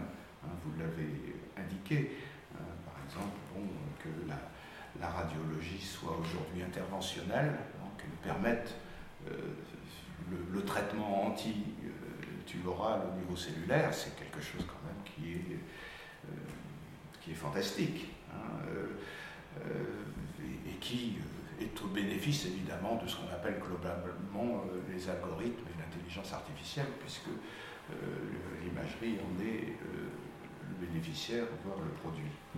Je rappelle que Cédric Villani, j'ai bientôt fini aussi, hein, je rappelle que Cédric Villani remarque dans son rapport sur l'intelligence artificielle que la machine reste incapable de gérer les situations qui requièrent des solutions de sens commun. Et je trouve intéressant qu'il ait pu faire cette concession, malgré la nature un peu scientiste encore de son rapport. J'avais été sollicité par lui parmi les, personnes qu'il interviewait. Euh, donc, euh, c'est ce qu'il dit, l'intelligence artificielle, bon, euh, elle ne va pas remplacer l'humain parce que l'humain conserve le bénéfice du sens commun. Il n'explique pas beaucoup ce qu'est le sens commun, mais on peut deviner qu'il entend par là ce qui relève de l'intuition, de l'insight, de l'inventivité spontanée, de, l'opinion, de l'informel, hein, toutes ces choses qui ne sont pas forcément euh, mesurable, formalisable, modélisable. Alors pour un médecin généraliste, le sens commun, on a le sentiment que, c'est la chose du sens commun, c'est le, sujet du sens commun, le médecin généraliste. Hein, c'est celui euh, qui mise sur le ressenti subjectif du patient qu'il écoute, hein, la plainte, le psychique, enfin bon, euh, tous ces éléments euh, qui, euh, qui, concourent à ce qu'une médecine intégralement technologisée donne à penser qu'il y a manque. Alors je ne sais pas s'il y a un sens commun pour le chirurgien. Je crois que, après vous avoir entendu, je pense qu'il y a éminemment un sens commun pour le, le chirurgien. Hein, et que quand vous parlez du déclin de la chirurgie, vous, avez en tête le déclin du sens commun que les appareils, les dispositifs euh, imposent. De la même manière que l'intelligence artificielle échappe, euh, enfin, euh, est incapable d'avaliser le sens commun, bah, de la même manière, je dirais, les technologies investies par l'intelligence artificielle dans le domaine de la médecine doivent également rater cette dimension de sens commun. Euh, le, radiologue, de la même manière, poser la, question de l'existence d'un sens commun pour le radiologue. Je ne sais pas par contre si, ça a vraiment un sens. Donc, euh, s'ils ne sont pas concernés par ce sens commun, euh, les médecins risquent bien d'être avalés par l'intelligence artificielle qui n'a besoin que de modélisation pour simuler, de scanners pour extraire des informations de plus en plus précises, de données de plus en plus nombreuses pour euh, permettre à leur machine d'apprendre, de prévoir. J'évoque là tout, ce qu'on appelle le deep learning. C'est l'intelligence artificielle qui reconnaîtra les formes les plus subtiles pour le radiologue. C'est l'intelligence artificielle qui va réduire les mauvaises interprétations, les faux positifs ou les faux négatifs. C'est l'intelligence artificielle qui va guider la robotique chirurgicale en décodant et en construisant les images. je suis bien d'accord avec vous, ce ne sont pas les organes que l'on voit, mais c'est l'image des organes. Quand on institue le traitement médico-chirurgical comme science de la mesure ou comme technologie algorithmique, on s'expose évidemment à ce que ce traitement déshumanise l'humain, ce qui ne signifie pas évidemment que l'humain sera moins capable d'être réparé ou de voir sa longévité euh, améliorée. Hein. Et d'ailleurs, c'est ça tout le drame, je dirais, de la médecine connectée. Hein. C'est qu'elle est euh, à la fois dite déshumanisante et en même temps éminemment souhaitée par les, les humains qui ont la propension à se comporter aussi comme des organismes réclamant de la survie euh, à tout prix. C'est pour ça que la médecine, c'est le, cheval de, Troie du, transhumanisme, je le dirais peut-être tout à l'heure. Donc si la chirurgie euh, se, se, reconnaît entièrement dans cette option d'une médecine du quantified, de la mesure, hein, il n'est pas étonnant qu'elle soit menacée par l'invention d'instruments de mesure de plus en plus sophistiqués qui prendront la main sur le traitement des patients. Le refoulement du toucher à cet égard, n'est que le symptôme de ce dessaisissement qui s'annonce dans la promotion du robot chirurgien. La résistance aux, prophéties transhumanistes passera sans doute, passerait sans doute par une réconciliation avec l'humain, avec la chair de l'humain, et donc avec le matériau du chirurgien traditionnel. Et la médecine en général a, un rôle à jouer dans cette réconciliation de, de, de l'humain avec lui-même hein, en tant qu'humain, en objectant ce qui est dans l'humain irréductible au calcul. Il y a de l'irréductible au calcul, il y a de l'incommensurable dans, l'humain. Euh, à l'oublier, effectivement, on fait une médecine déshumanisée.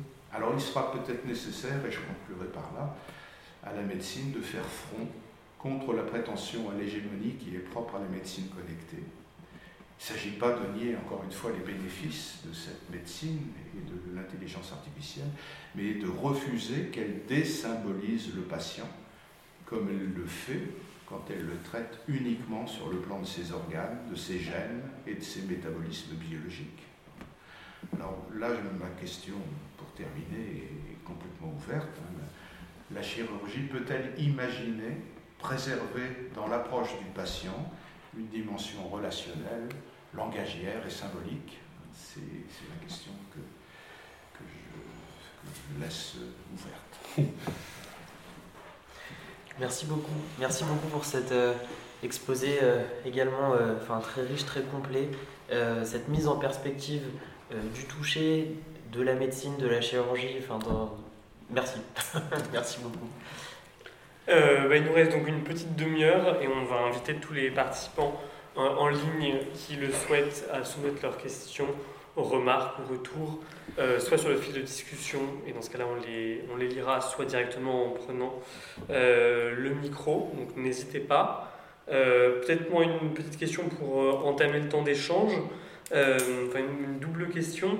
Vous parliez de, de réconcilier l'humain avec l'humain. Est-ce que finalement, paradoxalement, la crise sanitaire n'a pas d'une certaine manière réconcilié euh, nous, nous a réconcilié avec le toucher. Euh, ben, je pense à ce besoin euh, physique, tactile qui s'est quand même beaucoup dit de, face à la fin des, des embrassades et à cette distanciation physique. Je pense aussi à toute la dénonciation qu'il y a eu, notamment des conditions d'accompagnement des personnes en fin de vie. mobilisation d'associations de famille, et l'une d'entre elles, elle s'appelle Tenir ma main. Donc il y a un côté quand même ça dans le, dans le toucher, au sens propre, qui se, joue. Euh, donc voilà, c'était la première question. Et la deuxième qui était de se demander dans quelle mesure est-ce qu'on ne compartimente pas un peu beaucoup euh, les différents sens euh, Et, ce que j'entends par là, c'est que le, finalement, bah, les, les, pilotes de drones, les travaux en, sociologie qui ont pu être faits là-dessus, montrent que qui s'appuient beaucoup sur tout leur vécu antérieur de du fait d'être pilote de chasse pour appréhender, euh, lire l'image. Et donc il y a finalement une combinaison et une réutilisation euh, d'un vécu corporel plus, euh, plus synesthésique. Tout comme le chirurgien fait, qui au robot fait appel, j'imagine, à son vécu antérieur, entre autres du toucher, pour, pour appréhender pour appréhender la chose. Voilà. Et donc, même un, un, peu en pensant à toutes les, euh, recherches, euh, que je ne connais pas du tout, hein, mais sur la plasticité cérébrale, qui j'imagine tendent à, montrer que les frontières sont moins cloisonnées euh, qu'on ne le pense. voilà, question sur cette segmentation des sens. Bah, on engage la discussion On engage la discussion. non, non, mais j'ai compris que M. Beignet cherchait à me provoquer un tout petit peu sur l'histoire du sens commun. oui, oui, j'aime bien ça.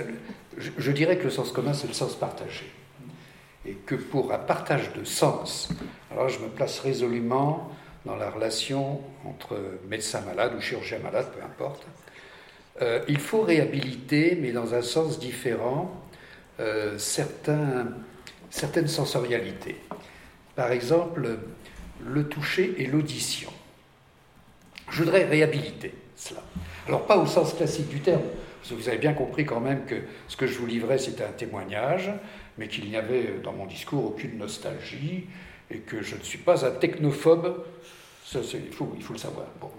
Mais euh, ce que je voudrais dire, c'est que si on prend l'exemple de l'examen clinique, qui a pratiquement disparu, J'ai toujours été surpris pendant mes études et ultérieurement que l'enquête clinique commençait par un interrogatoire du patient, c'est-à-dire comme un interrogatoire de police, c'est-à-dire que le patient avait le droit de dire oui ou non, et, qu'il obtempérait, en définitive, il répondait aux questions du médecin. Or, je crois qu'on peut réhabiliter l'écoute, et vous y avez fait allusion en parlant de Heidegger, hein, euh, simplement euh, par, par, l'écoute du discours du patient. C'est-à-dire que moi, j'avais pour coutume, quand un patient euh, venait en consultation, de le laisser parler, de ne pas lui poser de questions. Qu'est-ce qui vous amène? Qu'est-ce qui vous amène? Et alors là, on sent qu'il y a une espèce de libération. c'est presque une catharsis, hein, il y a un côté psychanalytique dans la relation. Et déjà, ça va mieux parce que quand le malade peut se soulager, et je dois dire que cette écoute est tout à fait profitable dans la mesure où ceux qui ont une grande expertise clinique, simplement à l'écoute du malade, ils font le diagnostic. Pas la, peine d'avoir recours à des, imageries très, très sophistiquées. Par contre, moi je vois beaucoup de jeunes actuellement qui sont séparés du patient par le bureau, ce qui est une très mauvaise chose parce qu'il y a une mise à distance, et qui restent les yeux plantés sur l'ordinateur en train de noter une réponse aux questions. Ça, c'est diabolique, ça. Alors, réhabiliter l'audition sous la forme de l'écoute pour euh, la substituer à l'interrogatoire, entre guillemets, qui n'existe plus dans les, questions, mais ça a existé pendant très longtemps. Bon. Deuxièmement, autre sens à réhabiliter, je crois que c'est le toucher. Alors, lequel? Je, je dirais le tact que je qualifierais d'empathique. Alors, je vais me permettre de... Parce que Rien ne met plus, par expérience personnelle, en confiance le patient vis-à-vis. Parce que la patience, la confiance du patient, elle n'est pas immédiate maintenant. Il faut la gagner. Bon. Ça, vous êtes assis, vous êtes un patient, vous me racontez votre histoire et je mets simplement ma main sur le bras Et ça, c'est du sens partagé. Ça veut dire intuitivement, c'est là où je vous rejoins dans, votre appréciation de l'intelligence artificielle et la réflexion de Villani. Rien ne peut remplacer ça. Et c'est pas quantifiable. Il y a une espèce de. Alors, on croit ou on ne croit pas au fluide, peu importe, mais le simple fait de toucher rassure le patient. Et d'ailleurs, combien de patients, après une consultation, disent Il ne m'a même pas examiné Encore. Regardez. Il m'a même pas regardé. Alors, ça, c'est une première réflexion. La deuxième réflexion, c'est euh, que de plus en plus actuellement, euh, on a affaire à des pathologies dites fonctionnelles. C'est-à-dire qu'il n'y a pas de lésion bien identifiée, c'est-à-dire que la méthode anatomoclinique, elle est euh, obsolète en quelque sorte. vous les connaissez comme moi, hein, c'est ce qu'on appelle les TMS, en particulier les troubles musculosquelettiques, la pathologie du travail, enfin, etc. Et là, on est forcé quand même d'écouter les patients. C'est-à-dire qu'on n'est pas... Euh, alors, il faut résister, pour les chirurgiens en tout cas, de dire mais ça c'est pas de mon ressort, allez voir le psychiatre, parce que ça c'est une façon de se décharger. Ou alors celui qui se plaint de douleur, allez à la consultation de la douleur. Non, je crois qu'il faut garder la main justement sur euh, ces patients qui viennent nous voir, qui viennent voir le chirurgien, même et surtout s'il n'y a pas d'indication chirurgicale. Et Dupuytren, qui était un grand baron de la chirurgie, disait le plus difficile pour un chirurgien, c'est de ne pas opérer, en définitive. Parce que les interventions chirurgicales sont une fuite. Et moi, je conçois la technologisation un peu comme une fuite. Enfin, je la, je la vois un peu comme une fuite. Alors, je voudrais dire un tout petit peu aussi, c'est que l'intelligence artificielle, elle pas en grande partie de l'injection des données quand même. C'est-à-dire que c'est l'humain qui injecte les données. Or, il y a quand même un aphorisme anglais qui dit garbage in, garbage out. C'est-à-dire, si on envoie dans la machine du déchet, il va en sortir du déchet. Donc, il faut quand même se méfier des solutions apportées par l'intelligence artificielle. Et la pensée, alors je substituerai à la pensée algorithmique, qui est une pensée assez verticale, hein, euh, avec des embranchements multiples, ce que euh, Roger Caillois, je crois, appelait les diagonales du savoir. Et ça, les diagonales du savoir, c'est-à-dire d'aller d'un point à un autre, par des mécanismes qui sont cérébraux qui sont extrêmement complexes et qu'on n'a pas encore euh, démembrés, d'aller à point à un autre, non pas en faisant le tour du carré, mais en, empruntant la diagonale, ça c'est pas quantifiable non plus, et la machine ne peut pas faire ça. Alors c'est là où réside l'intuition, l'opinion, tout ce que vous avez écrit, et qui je crois n'est pas réductible et qui fait que si on s'appuie là-dessus, euh, Vous avez cité Goethe. Alors Goethe, moi j'ai une grande, très grande admiration pour Goethe, notamment l'épistémologie de Goethe. Parce que euh, Goethe euh, retient, et Spinoza d'ailleurs, Goethe avait lu Spinoza. Et dans Spinoza, il faut lire Spinoza qui revient à la mode actuellement, qui distingue trois modes d'accès à la connaissance. Il y a le mode des sens, alors, dont on a vu ce qu'il fallait en penser. Connaissance du premier genre. Oui, connaissance du premier genre. La connaissance du second genre, qui est la connaissance rationnelle, disons déductive ou inductive ou abductive, enfin peu importe, hein, formuler une hypothèse, enfin, etc. Et puis il y a un troisième type de connaissance, qui est la connaissance intuitive, la raison intuitive. Et ça, c'est un fabuleux champ qui reste ouvert et qu'on aurait tort de négliger et qui est susceptible de nous, de nous faire conserver notre dignité d'humain. et à l'évidence, l'intelligence artificielle ah n'aura pas accès. Je, je, crois qu'il y a une impasse là. Il y a une impasse. Euh, sinon une aporie. Voilà ce que je... Moi, je suis d'accord avec vous pour, euh, pour dire, bon, non, je ne vais pas vous faire de provocation. Hein. non, je savais. Mais le, vous, vous, avez raison de définir le sens commun comme sens partagé. Chez Kant, c'est ce qu'il appelle le sensus communis. Oui, hein, sensus, communis. Mais euh, il y a aussi une acception du sens commun comme euh, effectivement intuition informelle, enfin, etc. C'est pas. Euh, mais là, je, réponds aux, deux, aux, deux, questions que vous posiez. Euh, vous demandiez si on n'avait pas trop tendance à, à, fractionner hein, les, les, sens, à, les rendre hermétiques. Et M. Vasquel a bien, bien répondu qu'il fallait les, les, prendre en, synergie, qu'il était euh, trop abstrait de vouloir les, isoler. en réalité, il y a un sixième sens que Michel Serres euh, décrit très bien dans son livre Les cinq sens. Le sixième sens, c'est le sens intime, c'est ce qu'il appelle le sens intime. C'est le sens de la, la, proprioception. Euh, c'est ce, ce, sentiment euh, qui, qui, qui, qui, vous fait être ce que vous êtes. Euh, ce sentiment qui fait votre singularité et qui articule évidemment les cinq sens. Hein. Donc euh, ce sixième sens, il est fédérateur des, cinq premiers et, il n'est pas susceptible. Si, si on l'oublie, effectivement, on peut euh, atomiser les cinq sens, hein. Mais si on ne l'oublie pas et si on, perçoit la sensorialité depuis ce sixième sens, à ce moment-là, on est obligé effectivement de les, envisager euh, dans leur, dans leur dynamique. Hein. donc je suis parfaitement d'accord. Et ce que vous avez dit sur, euh, sur l'écoute, euh, qui est accompagnée du toucher et de la vision, enfin on a, on a bien vu que dans la, la, pratique, ce que vous avez manifesté en, prenant le, le, bras de, Nicolas, bon, le, prouve bien. Alors concernant l'écoute, euh, en vous entendant euh, vous faire l'avocat de, l'écoute, je disais qu'à un moment donné, vous avez dit on, écoute, euh, on pose des questions en interrogatoire, mais l'interrogatoire, c'est des questions fermées. Hein, hein, le, formulaire l'algorithme marche très bien. Vous, ce que vous entendez par écoute, c'est quasiment l'attention flottante hein, des, des, psychanalystes. Mais alors, vous vous rendez compte avec avec la, médecine euh, institutionnelle qu'on nous fait aujourd'hui, avec le paiement à l'acte des patients, vous, voyez, euh, capable d'accorder le temps à cette attention flottante Alors, contrairement à ce qu'on croit, excusez-moi de. Contrairement à ce qu'on croit, ça ne demande pas de temps. Ça demande peut-être de la durée, qui est une, qui est, euh, il y a une charge émotionnelle là-dedans.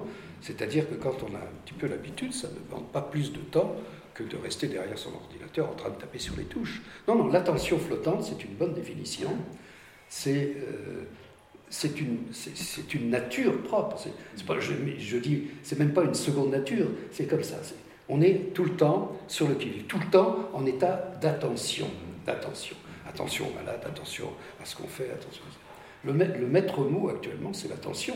D'ailleurs, on le voit très bien parce qu'il y, y, a une diversion euh, incroyable de l'attention, oui, la guerre de l'attention, le, zapping, enfin, etc.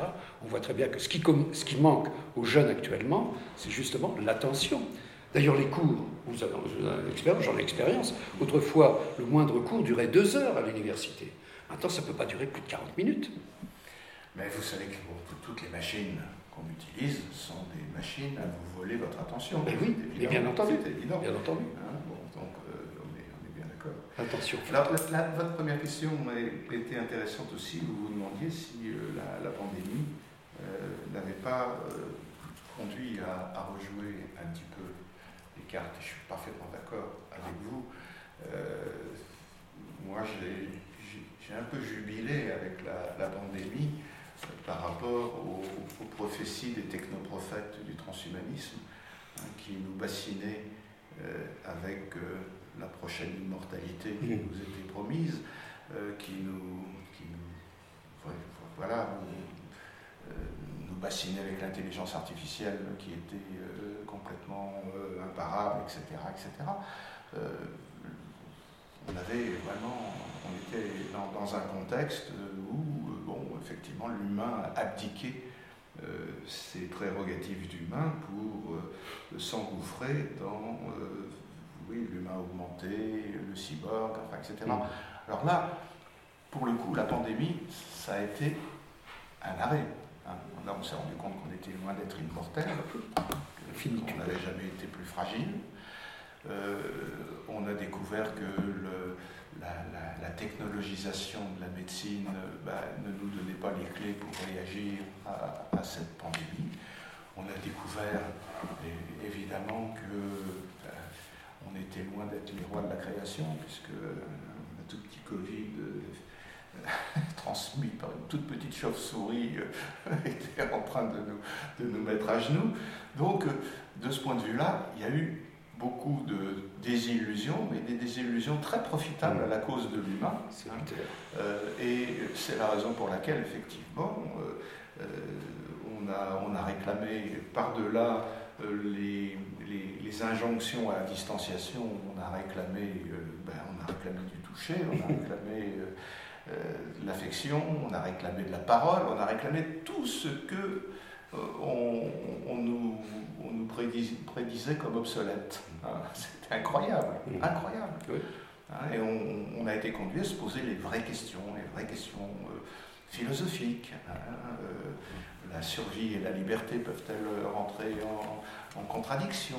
Euh, Enfin, vraiment, on pourrait faire vraiment le, le, le, détail. Bon, alors reste que, bon, d'une part, on n'est pas sorti la, la, Covid, et puis bon, il y a, il y a, il y a des, des, des, qui euh, font que ces questions-là sont en train de retomber. Mais je crois que la, réhabilitation du, toucher, elle, bénéficie évidemment euh, de, ce contexte, et c'est tant mieux, de ce point de vue-là. Quelque chose malheureux bon. C'est très intéressant et ça fait écho euh, à, à, mes travaux de thèse par ailleurs où je travaille donc sur la télémédecine euh, qui a été euh, présentée comme euh, l'arme ultime en mm. période de Covid et de confinement pour avoir accès à une expertise médicale. Et, et, donc effectivement les courbes, quand on regarde sur mon hôpital, les courbes ont explosé de téléconsultation. Et puis dès que le département des consultations externes donc les consultations classiques avec euh, les médecins et les chirurgiens ont repris, bah, ça s'est effondré comme... Euh, alors pour trouver, euh, finalement c'est quand même légèrement plus haut qu'avant la pandémie, il y a une utilisation légèrement plus, plus intensive on va dire de, mais, de la télémédecine, mais elle a trouvé quelques usages finalement, mais on se rend compte qu'elle est loin de remplacer la consultation médicale classique. Bien sûr. Voilà. Et que dès qu'il y a eu la possibilité de recommencer, les gens sont revenus et puis euh, les médecins étaient contents aussi de retrouver. C'est parce que aussi on a retrouvé un sens de la durée et on, on veut bien accepter de séjourner dans une salle d'attente pourvu qu'il y ait des, qu'il y ait des humains, hein, euh, adopter ce, ce, ce rythme euh, qu'on qu veut nous refuser hein, avec l'apologie de la vitesse qu'emportent toutes les, les, technologies. On veut nous couper de cela, mais non, non, non. Et ça, ça résiste durée au sens où l'entendait Bergson, c'est-à-dire euh, la vie intérieure, quoi. la redécouverte de la vie intérieure, hein, dont nous éloigne euh, l'intelligence artificielle. Mais on n'a pas laissé la parole à oui. participants. Là. Et du coup, euh, n'hésitez pas, si quelqu'un a une question, vous pouvez allumer euh, votre micro, éventuellement la caméra si vous êtes équipé, c'est toujours plus sympa. Il y a eu quelques remerciements sur le, fil de discussion. il y a... Allez-y, je vous en prie.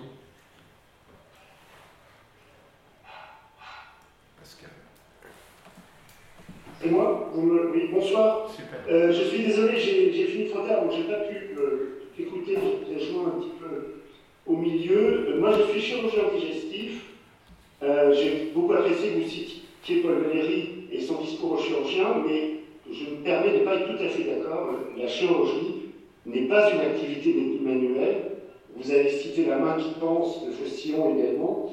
La chirurgie est une activité purement cognitive. Euh, la main n'est que l'instrument euh, d'une réalisation euh, cognitive. Et également, en écho à ce que vous avez dit, je, n'ai aucune inquiétude sur la perte de la relation avec le malade malgré la technologie. quel que soit le degré de technicité, on peut la consultation reste un moment essentiel de la relation avec le patient où on utilise effectivement l'écoute, et euh, ce n'est pas parce qu'on utilise la technologie qu'il n'y a plus cette relation. Donc je, ne vois pas pourquoi la technologie euh, supprimerait cette dimension. Au contraire même, là, je, dirais presque, à défaut d'être entièrement réalisée, l'intervention est entièrement conceptualisée quand le patient quitte la consultation. Bah écoutez, merci, je me réjouis, mais j'essaie de, faire la part des choses. Est-ce que que vous dites là est de l'ordre du devoir-être ou est-ce que c'est, ça existe ça? Moi, je sors de trois consultations en ophtalmologie, hein, et catastrophique, catastrophique, catastrophique. Hein, et euh, ben, la, première fois, euh, j'ai pas vu le chirurgien, et c'est pas le chirurgien qui était prévu qui m'a opéré, c'est un autre. Euh, je l'ai appris presque par la bande. Donc on a tous des expériences évidemment euh, particulières et donc il ne faut pas forcément généraliser, mais j'ai pas euh, vraiment le, sentiment que la dimension de consultation soit vraiment, soit vraiment importante avec le chirurgien. Je me demande si l'anesthésiste n'est pas davantage en en dialogue avec le, avec le patient. Non, mais vous voyez. Le maître d'œuvre est vraiment le Alors, moi, je, ne veux pas faire un plaidoyer pro de Euh, je vois ma pratique. C'est au chirurgien de décider ce qu'il opère. C'est pas, je ne repose pas sur l'anesthésiste pour récuser une intervention. Et l'anesthésiste vient en complément pour sa part. Mais je, c'est ma pratique quotidienne. Hein, alors vous êtes peut-être très mal tourné, alors comme dans toutes les professions, il y a des, bons, des très bons et des, très, vraiment moins bons, mais euh, cette dimension n'est pas supprimée. Alors je voulais dire également un petit mot, si vous me le permettez, de, façon technique. Euh, puisqu'une de vos inquiétudes, c'est que la, la, technologisation et la perte du toucher dans le geste alors d'abord, en tout cas dans ma spécialité de la chirurgie digestive, il n'y a pas de véritable robot. Pour l'instant, les robots ne sont que des télémanipulateurs. On est loin euh, du robot qui opérait comme dans cinquième élément. Vous mettez les, données informatiques sur un disque dans la machine et elle se met à opérer tout seul. Ça, ça n'existe pas encore. Et l'anatomie humaine et la, complexité des pathologies fait que pour le moment, il n'y a aucune intelligence artificielle qui est capable d'opérer, me semble-t-il, à part quelques modélisations assez, assez simples. Et d'autre part, moi je pratique euh, presque exclusivement la laparoscopie, c'est-à-dire que c'était un, changement conceptuel qui était assez intéressant, parce qu'on partait de, regarder comme un artisan faire ses mains, on regarde un écran vidéo et ce qui se passe à l'écran, c'est ce qu'on est en train de faire sans plus voir ce que font ses mains. Mais je n'ai pas perdu le toucher pour autant. C'est un toucher médié par des instruments. D'ailleurs, même en direct, le toucher n'est jamais seul, à part chez l'aveugle. Le toucher est un toucher accompagné des autres sens, et notamment la vue. Et donc, euh, depuis la pratique de la paroscopie, comme on le fait en digestif depuis très longtemps, fait que j'ai tout à fait, malgré le fait que je ne touche plus les instruments, on a perdu le, contact humide de la tripe chaude, par exemple, parce qu'on travaille, c'est comme si le bloc était à l'intérieur du ventre, mais on, on, a le toucher, le toucher n'est pas aboli.